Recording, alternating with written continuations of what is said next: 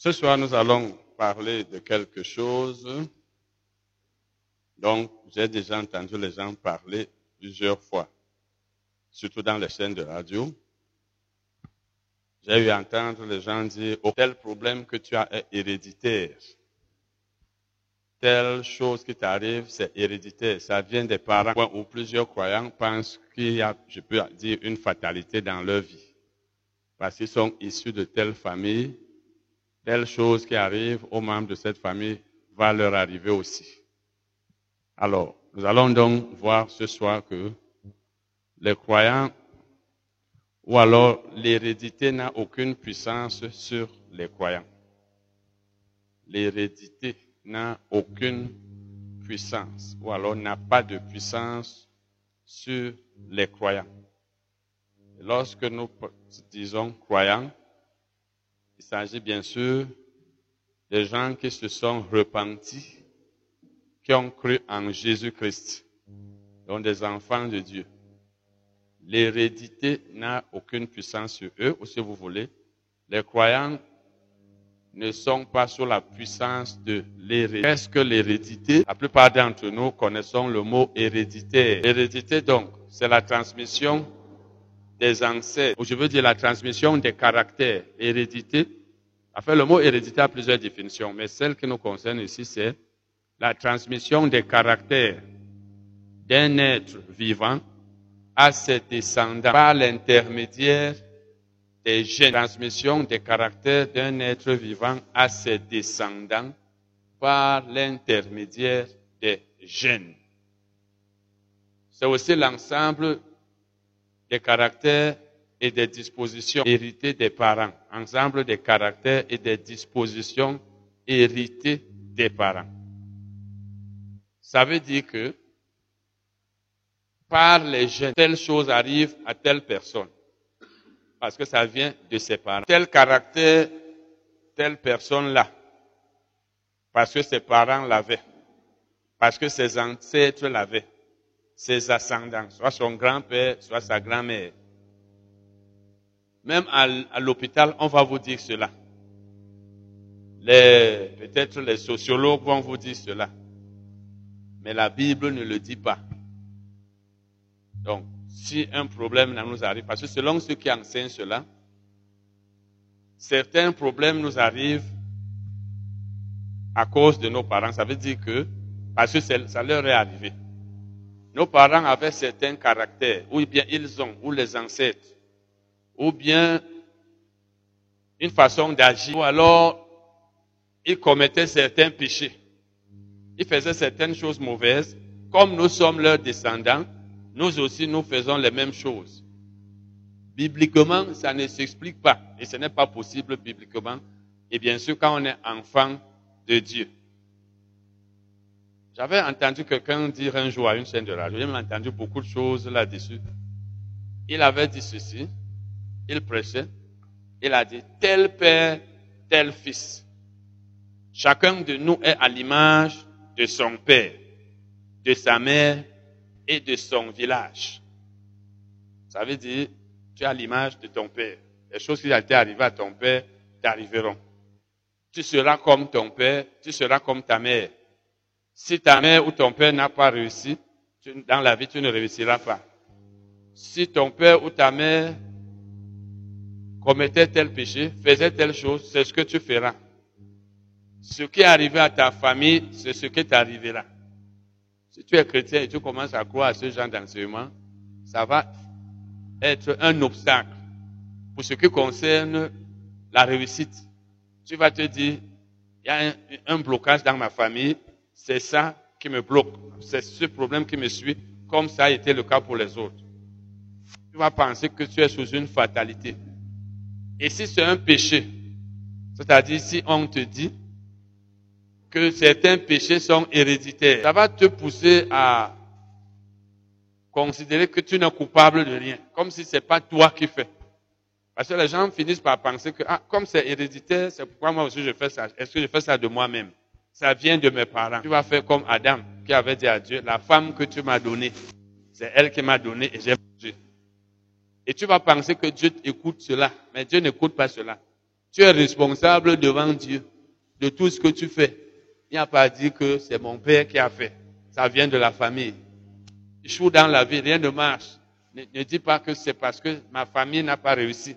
Si tu as un mauvais comportement, tu commets certains péchés, Dieu ne t'écoutera pas si tu dis, c'est comme ça qu'on fait dans ma famille, c'est ce que mon père faisait, ça vient de lui. C'est lui qui m'a transmis cela. Amen. Donc nous allons voir d'abord que les croyants sont à l'image de Dieu et de, parce que, comme je vous l'ai dit, il y en a qui disent que nous sommes à l'image de nos parents, à l'image de nos familles, à l'image de nos ancêtres et même à l'image de nos villages. Il y en a même qui vont parler de l'esprit du village. Quand tu es chrétien, n'écoute pas ce, parce que c'est pas dans la Bible. Genèse 1, verset 27. Genèse 1, verset 27. Dieu créa l'homme à son image. Il le créa à l'image de Dieu. Il créa l'homme et la femme. Dieu créa l'homme à, l'image de qui? À son image. Donc Dieu nous a créés à son image. 1 Corinthiens 11, verset 7. 1 Corinthiens 11, verset 7. Ici, la Bible parle de l'homme, c'est-à-dire l'être humain masculin. L'homme ne doit pas se couvrir la tête puisqu'il est l'image et la gloire de Dieu, etc. L'homme n'est pas l'image de sa famille. Il n'est pas l'image de son village. Il n'est pas l'image de ses parents, de ses ancêtres. Pour ceux qui lisent mes livres, j'ai écrit une série de, 10, de 12 livres. Les cinq derniers sont intitulés Ce qu'il faut éviter dans le ministère de délivrance. J'ai entendu de ces enseignements dans cette ville. Et quand on donnait ces enseignements, on disait toujours, il faut qu'on vous délivre. Si vous les écoutez, vous risquez de ne même pas avoir la foi que vous pouvez réussir dans la vie. Vous pouvez, vous allez penser que quand on croit en Jésus, vraiment, on n'a que le salut.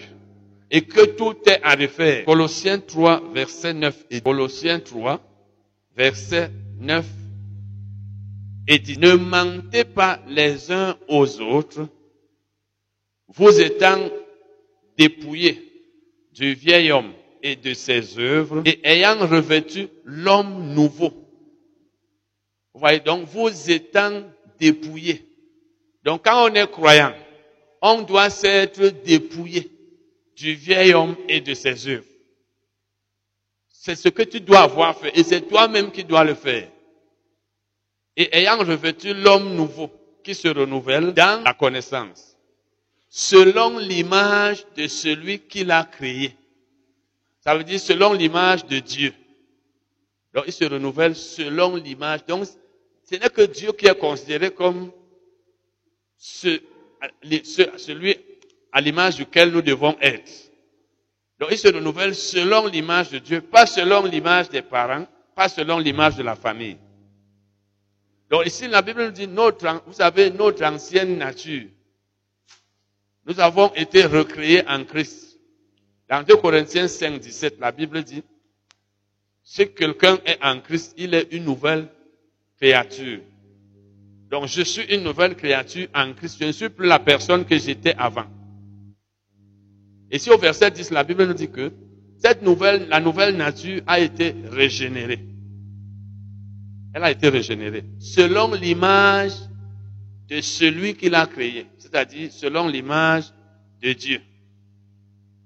Et la Bible amplifiée dit, selon l'image, elle met entre parenthèses, la connaissance, c'est-à-dire, pas la connaissance, pardon, la ressemblance, selon l'image ou alors selon la, la ressemblance de celui qui l'a créé.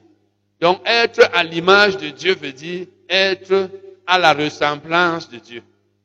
Nous devons donc ressembler à Dieu et non aux êtres humains. En caractère, en tout. Je ne dois pas ressembler à mon père, sauf physiquement. Physiquement, parce que c'est pas moi-même qui me suis créé. Dieu permet qu'on ressemble à ses parents physiquement. Si ton père était, avait un gros ventre, il est possible que tu aies un gros ventre. S'il avait de petits yeux, c'est possible que tu aies de petits yeux. S'il avait de gros pieds, il est possible que tu aies de gros pieds. Etc. Là, c'est physique. C'est pas toi qui as choisi de naître ainsi. Mais pour ce qui concerne le caractère, je ne dois ressembler à mon Père que s'il lui-même ressemble à Christ, s'il ressemble à Dieu par son comportement. Donc, dans le plan de Dieu, nous devons être à l'image de Dieu. Nous devons ressembler à Dieu. Et d'ailleurs, dans plusieurs passages de la Bible, la Bible nous dit, nous devons être des imitateurs de Christ. Nous devons être comme Dieu. Nous devons aimer comme Dieu. La Bible dit toujours, faites comme Dieu. Elle ne dit jamais, faites comme vos parents. Donc si je fais ce que mes parents font, ou ce qu'ils faisaient, et surtout quand c'est mauvais, et je vais dire, bon, tu sais, c'est héréditaire, je ne suis pas, je suis en train de penser que je me console, mais c'est une mauvaise ou une fausse consolation. Et ça, ça nous rappelle donc dans Genèse 1, verset 26, où la Bible dit, Dieu avait dit, faisons l'homme à notre image, selon notre ressemblance. Faisons l'homme à notre image, selon notre ressemblance. Si vous lisez Genèse 1, verset 26. Donc Dieu a fait l'homme selon son image, ou alors à son image et selon sa ressemblance. Et quand il le disait, il était avec Jésus et le Saint-Esprit. Ça veut donc dire que Dieu était en train de leur dire, de faire l'homme à l'image de Dieu, de Jésus, du Saint-Esprit, et selon leur ressemblance. On lit maintenant Ephésiens 4, versets 17 à 24. Ephésiens 4, versets 17 à 24.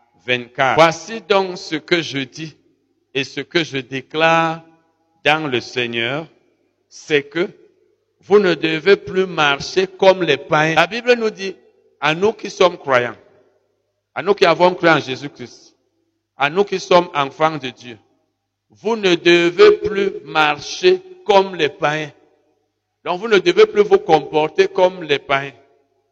Les païens, ce sont ceux qui n'ont pas encore cru en Jésus, les enfants du diable. Ça veut dire, vous marchiez comme eux. Maintenant, vous ne devez plus marcher comme eux. Vous ne devez plus avoir leur comportement. Et il faut savoir que chaque fois que la Bible nous interdit de faire quelque chose, cela veut dire que nous avons le pouvoir de nous abstenir de, de faire cela.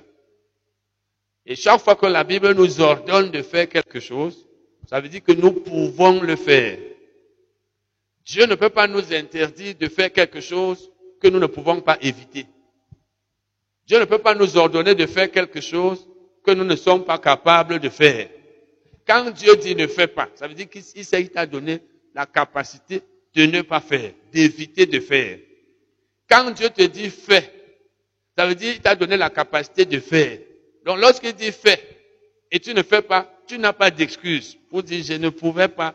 C'est lui qui t'a créé. Il sait comment il t'a rendu capable de lui obéir? Dieu ne peut pas te demander de lui obéir alors que tu es incapable de lui obéir. La désobéissance vient du fait que nous ne voulons pas. Et quand tu ne veux pas, Dieu aussi te laisse. Il dit donc, vous ne devez plus marcher comme les païens qui marchent selon la vanité de leurs pensées. Donc, ils marchent selon la vanité de leurs pensées. Leurs pensées sont vaines, sans résultat. Elles sont négatives.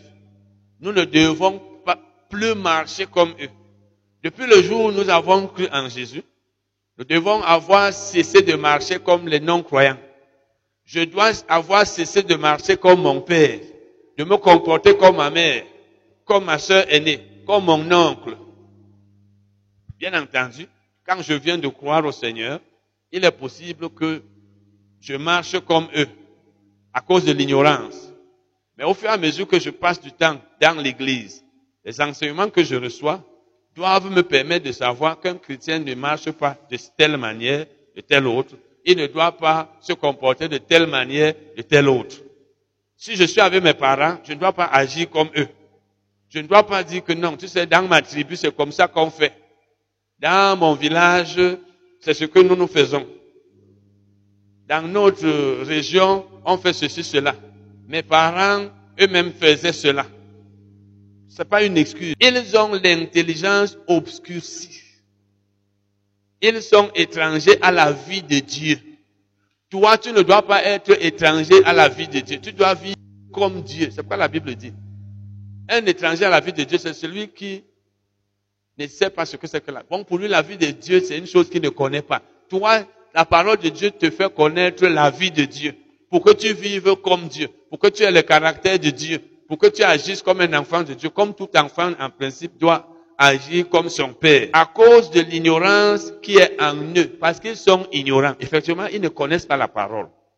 C'est quand tu connais la parole de Dieu que tu commences à agir comme Dieu. Parce que c'est la parole de Dieu qui te fait agir comme Dieu.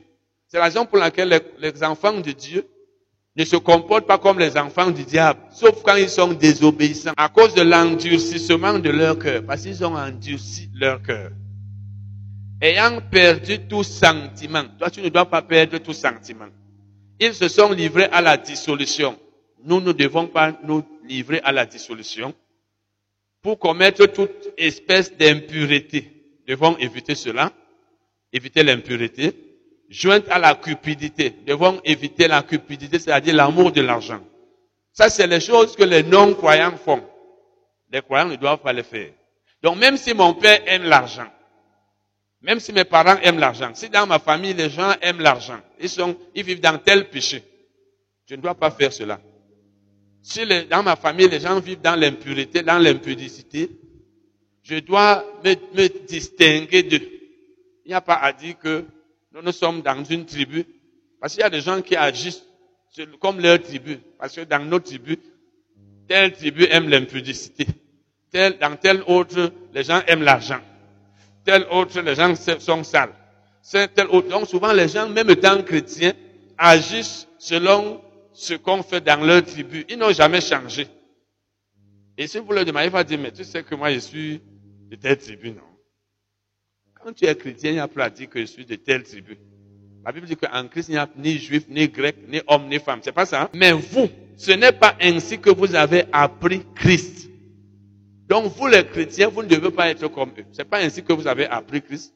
Vous devez être différent d'eux. Vous devez être différent d'eux. La suite donc, si du moins vous l'avez entendu, et si, contrairement à la vérité qui est en Jésus, pardon, conformément à la vérité qui est en Jésus, c'est en lui que vous avez été, c'est en lui que vous avez été instruit. C'est en lui que vous avez été instruit à vous dépouiller. À vous dépouiller. Donc, vous avez été enseigné. Instruit, si vous dire enseigner. On vous a enseigné que vous devez vous dépouiller. Eu égard à votre vie passée. Vous voyez, la vie, la, la Bible nous montre ici la vie passée que nous menions étant non-croyants et celle que nous devons mener étant croyants.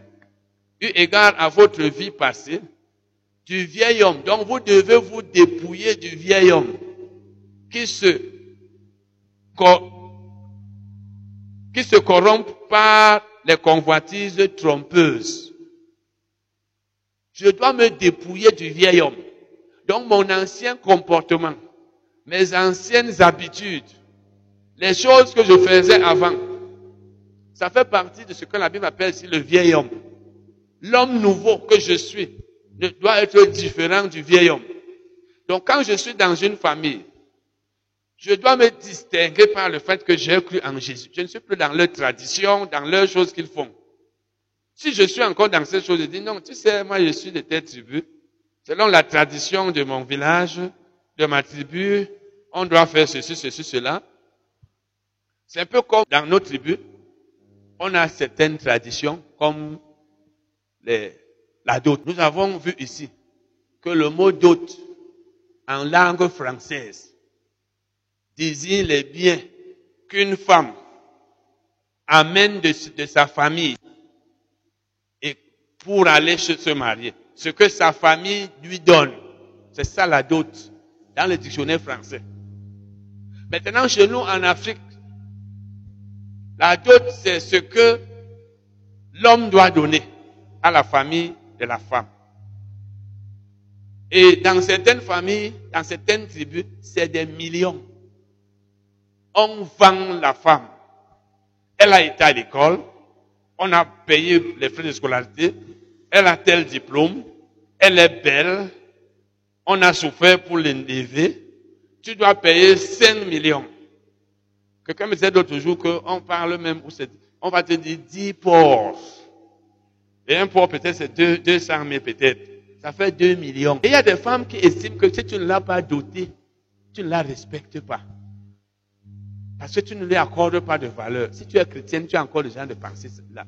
Vraiment, on rend grâce à Dieu parce qu'il est, est le Dieu du Nouveau Testament. Sinon, tu ne devais même plus vivre. Donc, la valeur d'une femme dépend de la valeur de la dot. Et là, ça rejoint la thèse d'un professeur d'université quand on était à l'université. Quand on nous enseignait la, définition de la dot, notre professeur nous disait, pour certains, et là, il désignait un professeur qui était là, qui avait fait la capacité en droit, donc il n'avait pas fait le bac.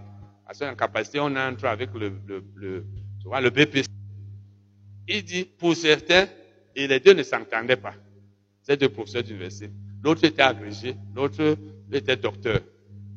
Et il avait appris que celui qui nous enseignait, comme il avait divorcé, c'est l'autre qui avait été l'avocat de, la femme de celui qui nous enseignait, et la femme avait gagné le procès. Donc ils étaient ennemis. Il dit pour d'autres, la dot, c'est le prix d'achat d'une femme. il nous disait que ça montre que ceux qui disent ça, ils, sont, ils ont une certaine, ils n'ont pas cultivé, ils sont pas cultivés. Donc, pour certaines personnes, la dot, c'est le prix d'achat d'une femme. Si la dot doit être élevée, parce que la femme est belle, parce qu'elle était à l'école, ça veut dire qu'on l'achète donc. Et si tu as une femme qui pense que ta valeur dépend de la dot, ou bien tu es comme on t'a doté à 10 millions, à 5 millions, ça veut dire que tu es une grande femme, tu dépasses celle qu'on n'a pas dotée. Ou alors tu exiges qu'on te dote absolument. Ça veut dire que tu, tu es dans les traditions. Tu es encore dans la, les manières de, la manière de vivre des parents. Parce que les traditions, beaucoup de nos traditions s'opposent à la Bible. Quand tu es donc chrétien, tu dois maintenant voir dans la Bible qu'est-ce que Dieu exige. Prenez par exemple dans la Bible. Vous ai dit que dans l'Ancien Testament, on dotait les femmes. Mais c'est parce que c'était les traditions juives. L'Ancien Testament a été, les événements de l'Ancien Testament se sont déroulés dans, une région, dans, un, dans un pays, comme ça pouvait se passer au Cameroun. Donc ce que Israël faisait, ce n'était pas toujours la, la parole de Dieu, la volonté de Dieu, c'était leur tradition. Par exemple, là-bas, un homme pouvait envoyer son serviteur chercher une femme pour son fils. C'est pas ça? C'est dans la Bible. Maintenant, quand tu es en Christ, c'est le Saint-Esprit qui doit te donner ton mari, qui te montre ton mari ou ta femme. Si tu es encore dans les traditions où on te cherche un mari en Europe, on te cherche une femme au village, tes parents t'apportent, ça veut dire que tu es encore dans les choses de ton village, dans les choses de ta tribu. Tu n'es pas dans la Bible. Parce qu'en Christ, il n'y a pas ces choses. En Christ, j'écoute le Saint-Esprit qui me montre ma femme, qui me montre mon, mari. Je l'épouse que mes parents acceptent ou pas, qu'on d'autres ou pas. Amen. Mais si tu es traditionnaliste, tu ne seras pas avec Dieu. Donc, ici, la Bible dit, vous avez été instruits à vous dépouiller, eu égard à votre vie passée, du vieil homme on nous a enseigné à nous dépouiller du vieil homme qui se corrompt par les convoitises trompeuses, à être renouvelé dans l'esprit de votre intelligence. Et puis elle dit encore, et vous avez été enseigné à revêtir l'homme nouveau. Je dois me dépouiller du vieil homme et revêtir l'homme nouveau. Donc je dois changer le comportement, je dois changer le caractère, le comportement de mes parents, les choses du village. Quand quelqu'un meurt, il faut aller à la tombe après tel nombre de jours. Il faut aller au village faire telle cérémonie. Quand une femme est veuve, il faut qu'elle porte le noir. Il faut qu'elle fasse ceci. Ça, c'est pas chrétien. C'est pas chrétien. Ça n'a rien à voir. Quand ton, si ton mari meurt, si tu es chrétienne, s'il était croyant, il allait au ciel. Tout ce que vous faites là, ça lui sert à quoi? S'il n'était pas croyant, il est en enfer. Que ce soit son mari, ta femme, c'est pas qui. Il est en, où elle est en enfer.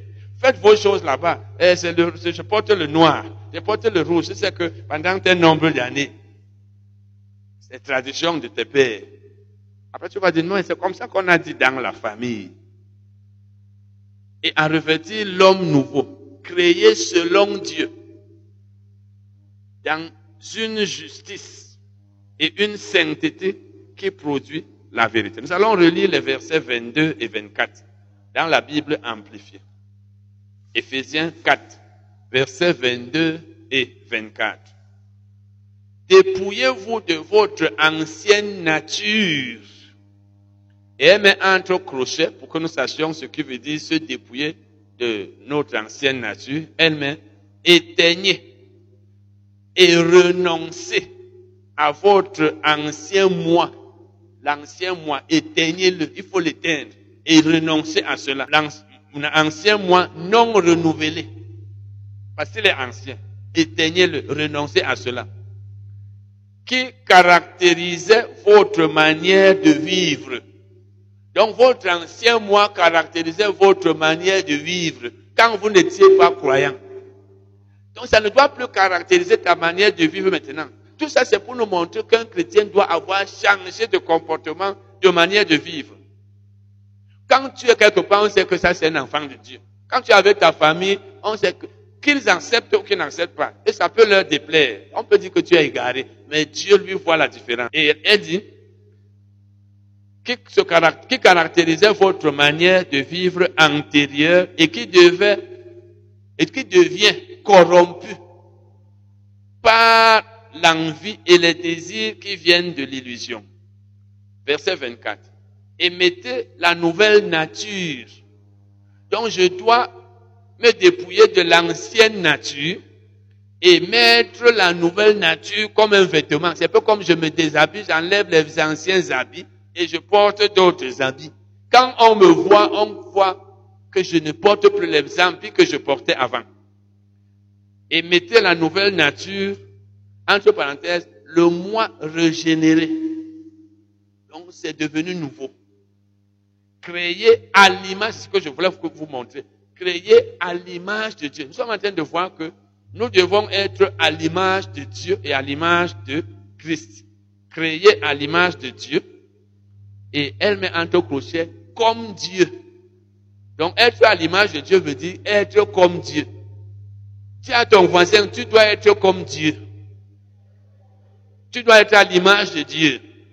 Pas à l'image de tes parents, de ta tribu, de tes ancêtres dans une vraie justice et une vraie sainteté. Dans une vraie justice et une vraie sainteté. Nous allons lire maintenant Romains 8, versets 29 et 30. Nous sommes en train de voir que les croyants doivent être à l'image de Dieu et à l'image de Jésus. Romains 8, versets 29 et 30 car ce qu'il a connus d'avance, il les a aussi prédestinés à être semblables à l'image de son Fils. Ce que Dieu a connu d'avance, c'est qui? C'est le croyant. Ça veut dire il, il les a connus. Il a su qu'ils allaient croire en Jésus-Christ. Parce que Dieu connaît toutes choses à l'avance. Il sait que telle personne croira en Jésus tel autre ne croira pas. Ce n'est pas lui qui empêche tel de croire, qui force d'autres de croire. C'est pas lui, mais lui sait que chacun va décider. Il sait que l'autre croira en Jésus. Il nous a donc connus d'avance, nous qui allions croire en Jésus. Nous qui avons déjà cru. Mais lui le savait avant. La Bible dit, il les a aussi prédestinés. Donc il les a prédestinés à être semblables à l'image de son Fils. Ça veut dire, il a su que tel allait croire en Jésus tel autre allait croire. Il les a donc prédestinés pour qu'ils soient semblables à Jésus. Parce que quand tu crois en Jésus, tu vas être semblable à lui. Sauf si tu ne le veux pas. Afin que son fils fût le premier-né entre plusieurs frères.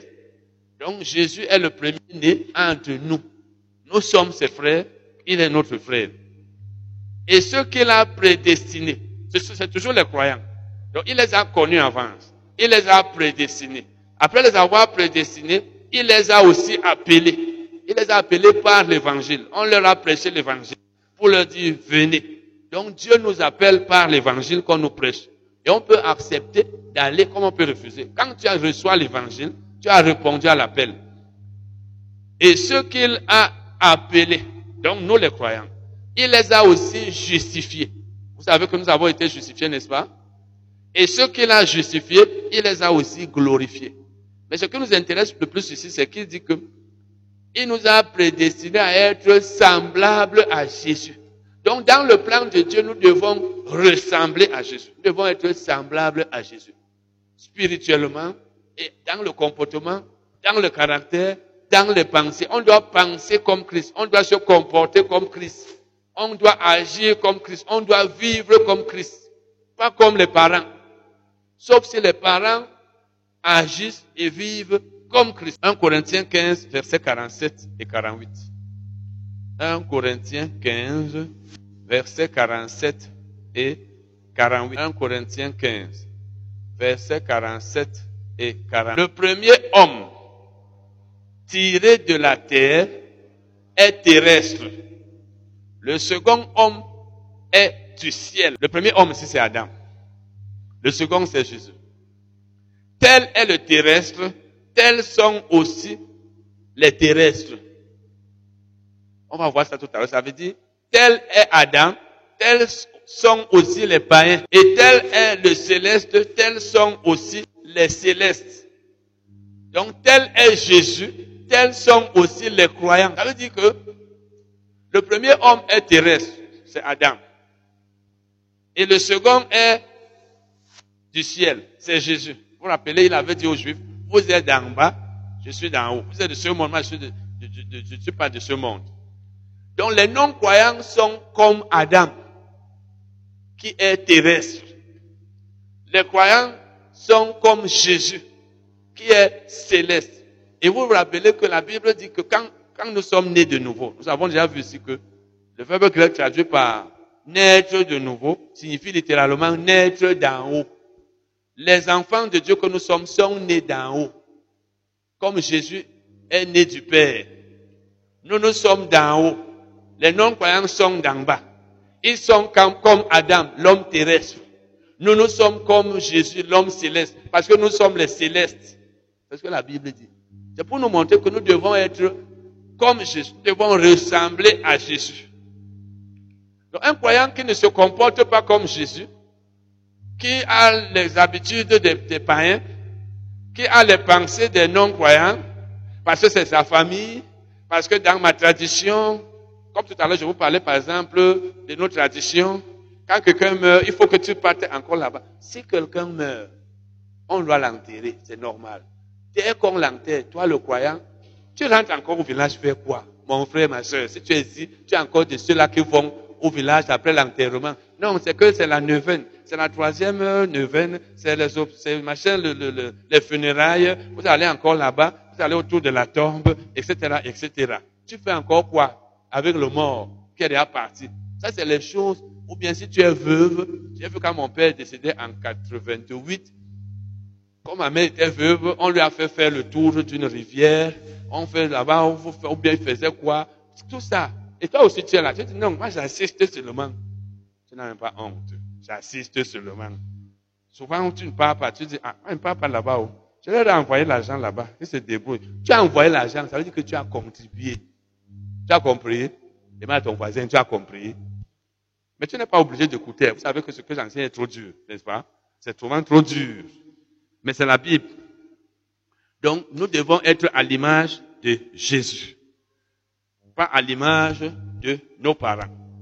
Ça veut donc dire que si j'accepte la parole de Dieu telle qu'elle est, mon comportement sera comme le comportement de Dieu ou de, de Jésus. Mes pensées, etc. Lorsque je suis avec ma famille, on verra que celui-ci vraiment, il n'est pas comme les autres. Je ne dois pas dire non, tu sais, parce que souvent on nous fait croire qu'il faut faire comme la famille. Ou alors, quand tu vas agir comme la famille, on va dire non, tu sais, c'est inné. Notre but, c'est de vous montrer que les, les choses héréditaires n'ont pas de puissance sur nous. Si nous agissons comme nos parents agissaient, ça veut dire que nous avons voulu. Il n'y a aucune puissance qui me pousse à faire ce que mes parents faisaient. Je dois renoncer à ça. c'est juste la décision. C'est comme une sœur posait la question l'autre jour, demandant si je veux, si elle veut aider quelqu'un qui, n'a, qui a de la peine à pardonner, qu'est-ce qu'elle doit faire? Et il y a une sœur qui lui a dit, qui nous a dit, c'est juste la volonté. Et c'est ça. La parole de Dieu, c'est juste la volonté. Je vais faire comme la Bible dit. Je vais pardonner. Tu ne pardonnes pas, Dieu ne viendra pas te forcer à pardonner. Je ne vais pas assister aux choses de village. Qu'ils aillent là-bas. Je ne serai pas là-bas. Si tu parles, ne dis pas que non. Tu sais, on va dire que je vais, on va me regarder un genre. La parole de Dieu, la Bible dit que les commandements de Dieu ne sont pas pénibles. C'est pas ça. Hein? Mais c'est la volonté. C'est la volonté. Comme la sœur a posé la question le jour-là. Je, je lui ai même dit à la sortie que, tu sais, moi-même, je connais des gens comme ça. Tu ne vas pas mourir pour les gens. C'est-à-dire que tu donnes le conseil à quelqu'un, pardonne. Elle dit qu'elle est chrétienne. Comme elle disait qu'elle connaît une sœur comme ça, elle a de la peine à pardonner. Elle, elle doit faire comment? Je lui ai dit, mais il y a la parole. Quand tu as déjà dit aux chrétiens ce que la parole dit, et la personne ne veut pas, toi tu vas mourir pour la personne, Dieu lui-même lui est tranquille. Il ne se dérange pas. C'est toi qui vas mourir pour la personne. Que non, il faut quand même que j'ai le fardeau. C'est pas ça le fardeau. Le fardeau, c'est pas que tu meurs pour une personne.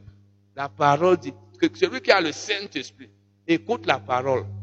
Nous avons déjà vu ici la parabole du semeur. On enseigne la parole à dix personnes. Peut-être six mettent en pratique, quatre ne mettent pas. Et vous commencez à dire qu'on va leur faire comment pour celle-là? Ok, mourrez pour elle. On, va faire comment? On enseigne la parole. La parabole du, semeur est claire. C'est le cœur. Si tu as le cœur endurci, la parole n'aura aucun effet sur toi. Et celui qui enseigne va faire quoi? Il va venir forcer. Jésus lui-même enseignait. Ceux qui écoutaient, écoutaient. Donc la parabole, la parole de Dieu est telle que quand on l'a déjà enseignée, j'ai dit à la soeur là quand on montait avant-hier là, je lui ai dit que on peut aider un ignorant même dans l'église. Les ignorants ont besoin d'aide parce qu'ils ont besoin des enseignements. Comme les, les, païens là, la Bible nous a parlé de leur ignorance. Le jour où ils vont croire en Jésus, on commence à leur enseigner la parole. Mais une fois qu'on a enseigné la parole, et la personne, comme elle disait, a de la peine à pardonner, elle ne peut pas pardonner, toi tu vas faire comment? Toi-même, tu, tu, toi, tu pardonnes comment? Qu'est-ce qui a fait que toi tu pardonnes? N'as-tu pas écouté la même parole? C'est pas ça. Hein? Donc, les personnes ignorantes, on doit les aider en leur faisant acquérir la connaissance. Les personnes rebelles ou désobéissantes, qui ne veulent pas pardonner, qui ne veulent pas mettre la parole en pratique, on fait quoi d'elles? On les laisse. Moi, je vous ai dit que si j'étais pasteur, ou bien même comme si nous vous amenez les sujets de prière, par exemple, il faut que nous prions pour le frère là, ou pour la sœur là. Pourquoi? Non. Tu sais, quand on dit qu'il faut faire ceci, lui ne fait jamais. Mais il n'a pas reçu l'enseignement là, il a reçu. Et tu veux que je me mette à prier pour lui Je ne prie pas pour les gens rebelles. Ça ne change rien. On prie pour les, les ignorants. Vous comprenez? Une personne ignorante, on prie que Dieu l'aide à avoir la connaissance. Une personne rebelle, c'est une personne qui sait que la Bible dit ceci, mais je ne fais pas. Laisse-la. Si vous voulez prier, c'est pourquoi ça ne change pas. Quand tu connais et tu ne veux pas, donc ici, la Bible, nous sommes en train de voir que quand tu connais la parole, tu es dans ta famille. Tu dois te comporter différemment. Si tu ne veux pas, tu suis la famille, suis-la. 1 Corinthiens 15, 48. 1 Corinthiens 15, 48. Nous allons lire. Tel était, pardon? Bon, non, là c'est une autre version, c'est la version King James. Tel était l'homme de poussière. Tel aussi sont ceux qui sont faits de poussière. C'est la version King James. L'homme de poussière, c'était Adam, n'est-ce pas? Tels aussi sont ceux qui sont faits de poussière, dont les non-croyants. Et tel est l'homme céleste, donc Jésus. Tels aussi sont ceux qui sont célestes, donc les croyants. Ça, c'est la version King James, une version anglaise. Paul veut dire ici que tel, en fait, que les, les non-croyants sont comme on a déjà vu ça tout à, l'heure. Les non-croyants sont comme Adam. Ils ressemblent à Adam. Le croyant ressemble à Christ. Donc le comportement du croyant doit être différent de celui du non-croyant. la pensée du croyant doit être différente de celle du non-croyant. Et, voyez donc, nous allons lire le verset 49. Je vais lire dans la version King James. Verset 49. 1 Corinthiens 15. Et de même que nous avons porté l'image de l'homme tiré de la poussière, donc nous les croyants, nous avons porté l'image d'Adam. C'est quand nous n'étions pas encore nés de nouveau. Nous porterons aussi l'image de l'homme céleste. Semeur dit, verset 48, Semeur lit le verset 48 comme ceci. Or, tous ceux qui ont été formés de poussière sont semblables à celui qui a été formé de poussière. De même aussi, ceux qui appartiennent au ciel sont semblables à celui qui appartient au ciel. Donc nous ne sommes pas du monde. Jésus l'a dit dans Jean 17, verset 16. Les croyants ne sont pas du monde. Puisqu'ils ne sont pas du monde, sur le plan spirituel, ils sont semblables à Jésus. Sur le plan du comportement, ils doivent être semblables à Jésus. Mais sur le plan spirituel, nous n'avons aucune puissance sur le spirituel. Dieu nous a créés à l'image de son Fils. On est comme Jésus spirituellement. Parce qu'on n'a pas de puissance, on ne pouvait rien faire sur le plan spirituel, on ne pouvait pas changer notre esprit. Mais sur le plan de la chair, comment nous devons vivre, les pensées que nous devons avoir, le comportement que nous devons avoir, nous devons être comme Christ. C'est à nous-mêmes de décider.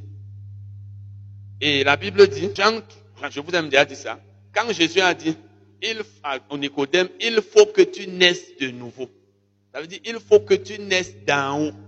Et nous avons vu tout à l'heure que les croyants sont nés d'en haut. Comme je suis né d'en haut, je dois avoir la pensée de Dieu. La pensée de mon Père. Donc comme je vous ai dit, quelqu'un a prêché en disant que les croyants sont comme leurs, leurs parents. Parce que les gens viennent vous enseigner, ils disent, non, tu sais, ces choses-là, ça t'arrive parce que tel père, tel fils. Même le comportement, si tu as un comportement ressemblant à celui de ton père, on trouve que c'est normal, même si son comportement était mauvais, parce que c'est héréditaire. Si donc, on doit appliquer l'adage tel père, tel fils, moi, sur le plan spirituel, du comportement et du reste, mon père, c'est Dieu. C'est pas ça? Hein? Tel père, tel fils. Donc, tel Dieu est, tel nous sommes, tel nous devons être. Je ne dois pas être comme mon père. C'est vrai, tel père, tel fils. Mais est-ce que mon père est mon père?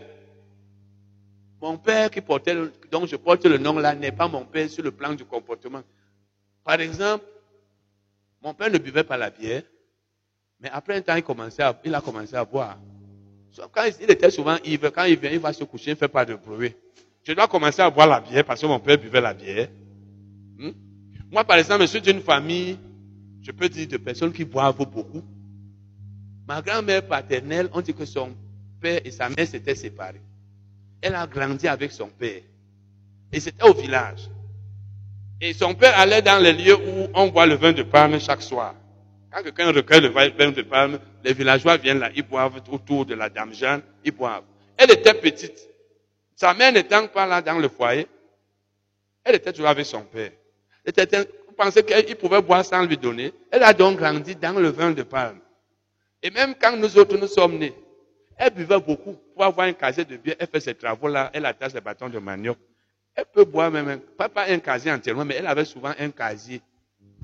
Mon père aussi buvait un temps beaucoup. Mon oncle à il boit beaucoup. J'ai des soeurs très loin derrière moi qui boivent beaucoup. Bon, ça c'est eux là-bas. Moi aussi, je, moi je n'ai jamais bu la bière. Peut-être j'ai eu à goûter dans un cinquième comme ça quand j'étais chez ma tante. Mais j'ai vendu la bière. J'allais me dire que si je suis ivrogne maintenant, c'est héréditaire, c'est ça? Pourquoi ça ne m'affecte pas? Même d'abord, n'étant pas croyant, je ne buvais pas. Donc l'ivrognerie, on va, non, c'est héréditaire. La cupidité, c'est héréditaire. La chicheté, non, ça vient de ses parents. La prostitution, non, tu sais qu'il est de telle tribu. Non. Quand tu es en Christ, tu vas dominer toutes ces choses. De sorte que tout ce qui est interdit par la parole de Dieu, tu ne le fais pas. Parce que c'est la chair. Si tu fais ces choses, c'est que tu es charnel. L'hérédité n'a pas de puissance sur toi. Donc ne sois pas comme tes parents. Sauf quand c'est positif, quand c'est bon. Amen. Éphésiens 3, verset 20. Éphésiens 3, verset 20. Éphésiens 3, verset 20. Or, à celui qui peut faire par la puissance qui agit en nous, nous les croyants.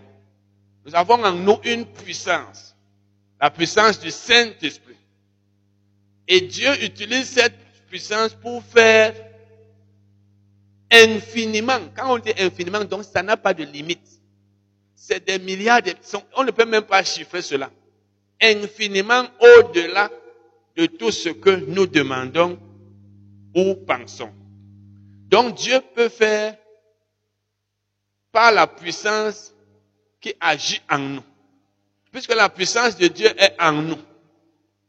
Si la puissance de Dieu est en nous, nous devons être capables de dominer tout ce qui veut nous dominer. C'est-à-dire nous devons être capables de maîtriser le corps, de refuser tout ce qui ne vient pas de Dieu. Parce qu'il est anormal que tu sois dans les traditions, que la puissance de l'hérédité te pousse à faire telle chose. Par exemple, mon père était polygame. Mon père était polygame. Il a épousé ma mère. Nous avons eu, il a eu six enfants déjà. Il avait déjà six. Non, il avait déjà cinq. Six même. Après, il a épousé une autre femme qui était son ancien camarade de classe. Il paraît qu'il s'était promis le mariage. Il a épousé. Ils ont eu trois enfants. Mais la femme était méchante. Au point où moi, j'avais le testament de mon père quand j'étais jeune. J'étais au collège, j'allais souvent au village, c'est moi qui j'avais les clés de la maison, lui n'était même pas là. J'ai lu le testament. Il avait déjà écrit que cette femme ne devait pas rester là. Cette femme, par moment, a cherché même à tuer mon père, à nous tuer, etc., etc. Finalement, ils ont divorcé en 80. Ils avaient trois enfants.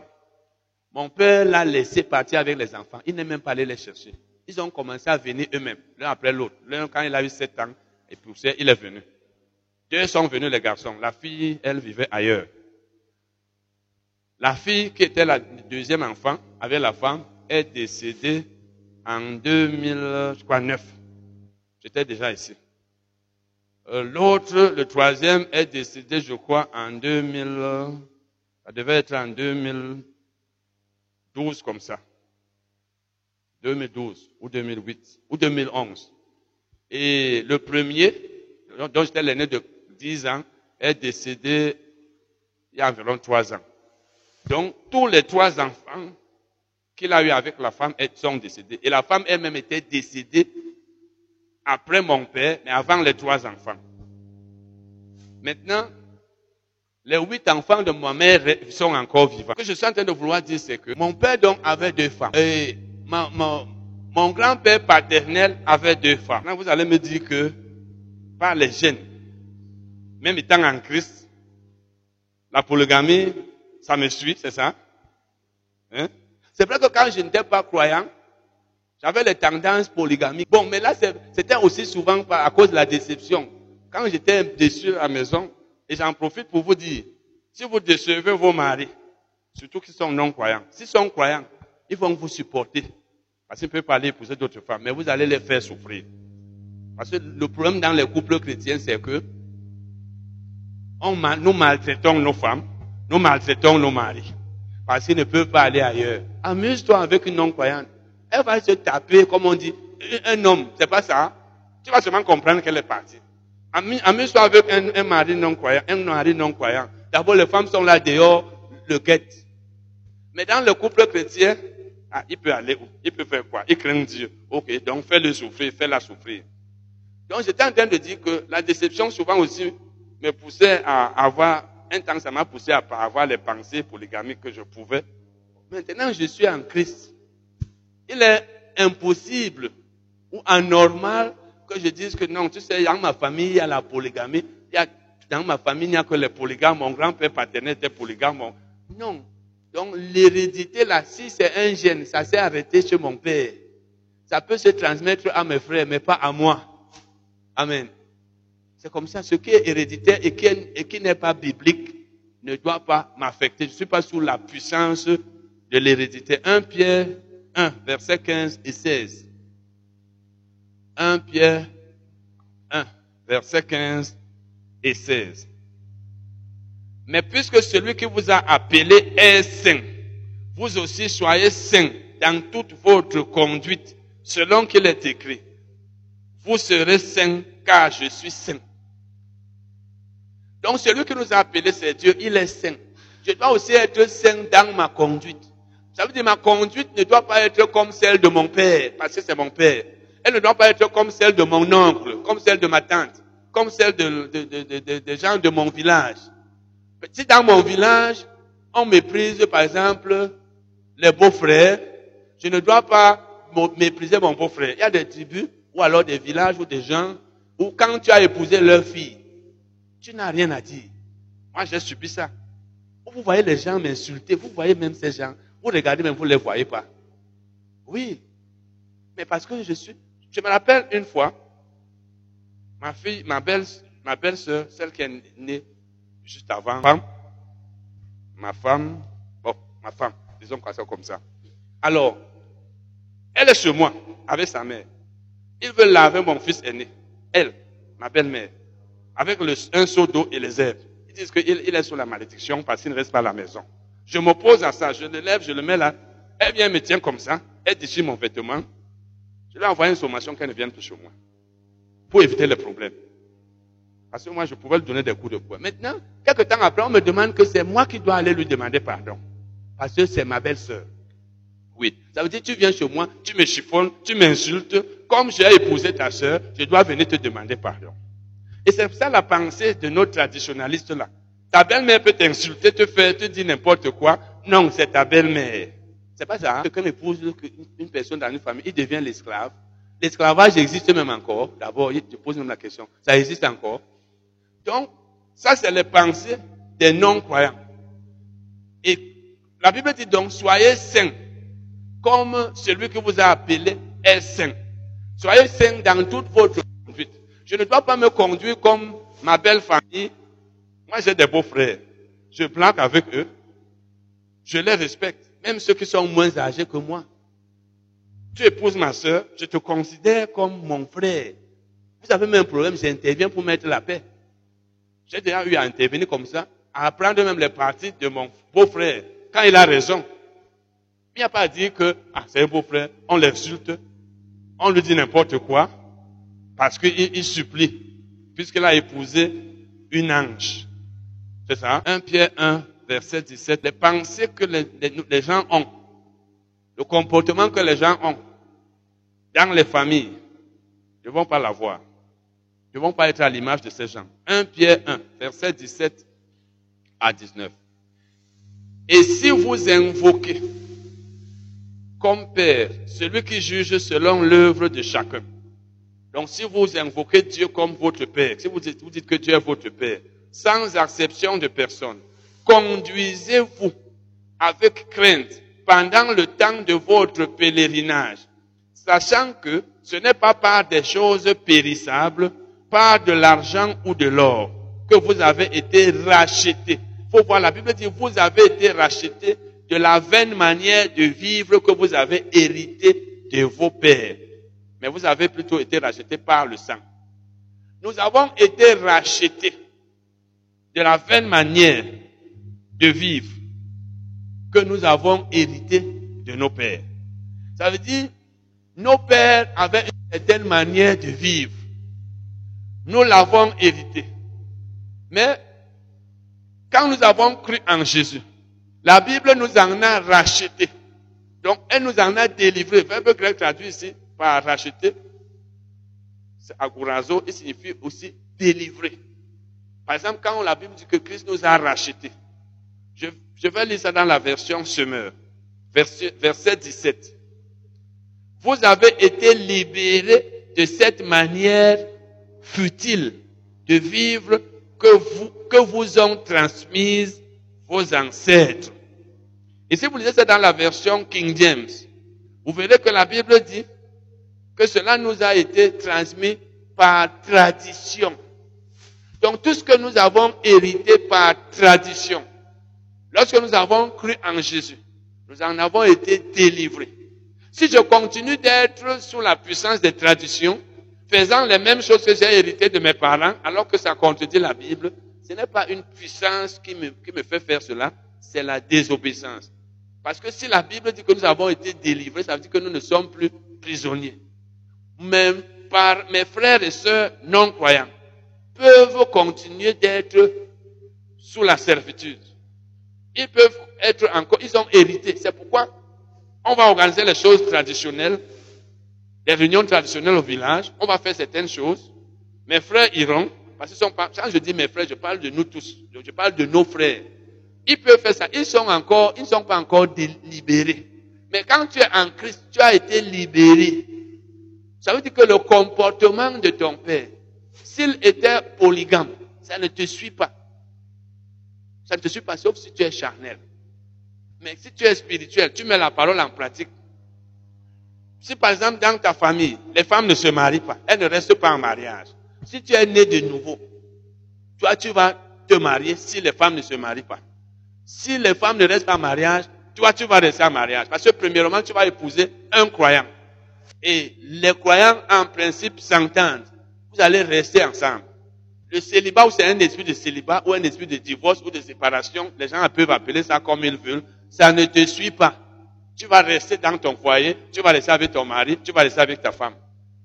Même si les autres ne sont pas restés. Mais quand tu es, tu n'es pas en Christ, ça peut se répercuter sur, sur toi aussi. Donc, il n'y a pas une puissance qui nous lie à ce que nos parents font, ou à ce qu'ils ont vécu ou à, leur comportement, ou à leur vie. Ma vie ne dépend pas d'eux. Il n'y a pas de puissance, même les maladies. Je vous ai parlé ici d'un homme qui était dans une famille dont les hommes souffraient de la même maladie à, l'âge de 40 ans. Et à 40 ans, il a commencé à avoir les mêmes symptômes. Une fois, lui a dit qu'il allait en mourir. C'était le diable. Il a chassé cet esprit. Et il a vécu jusqu'à presque 90 ans. Donc la maladie était héréditaire. Mais l'hérédité s'est arrêtée au niveau de son père. Ça l'a affecté, mais il a refusé. Ça veut dire que si tu es chrétien, les maladies héréditaires, le comportement héréditaire, tout ce qu'on appelle, qu'on qualifie d'héréditaire, ça ne doit pas t'affecter. Mais si tu es charnel, si tu es désobéissant ou si tu es ignorant, ces choses vont t'arriver. Ou bien si tu refuses la, la vérité. Parce qu'il y a aussi des chrétiens qui connaissent ces choses, on peut leur enseigner ça mais ils ne croient pas. Ou alors tu n'as pas la foi, tu ne crois pas ce que la Bible dit. Donc voilà ce que nous, nous avions à voir sur euh, ce thème-là.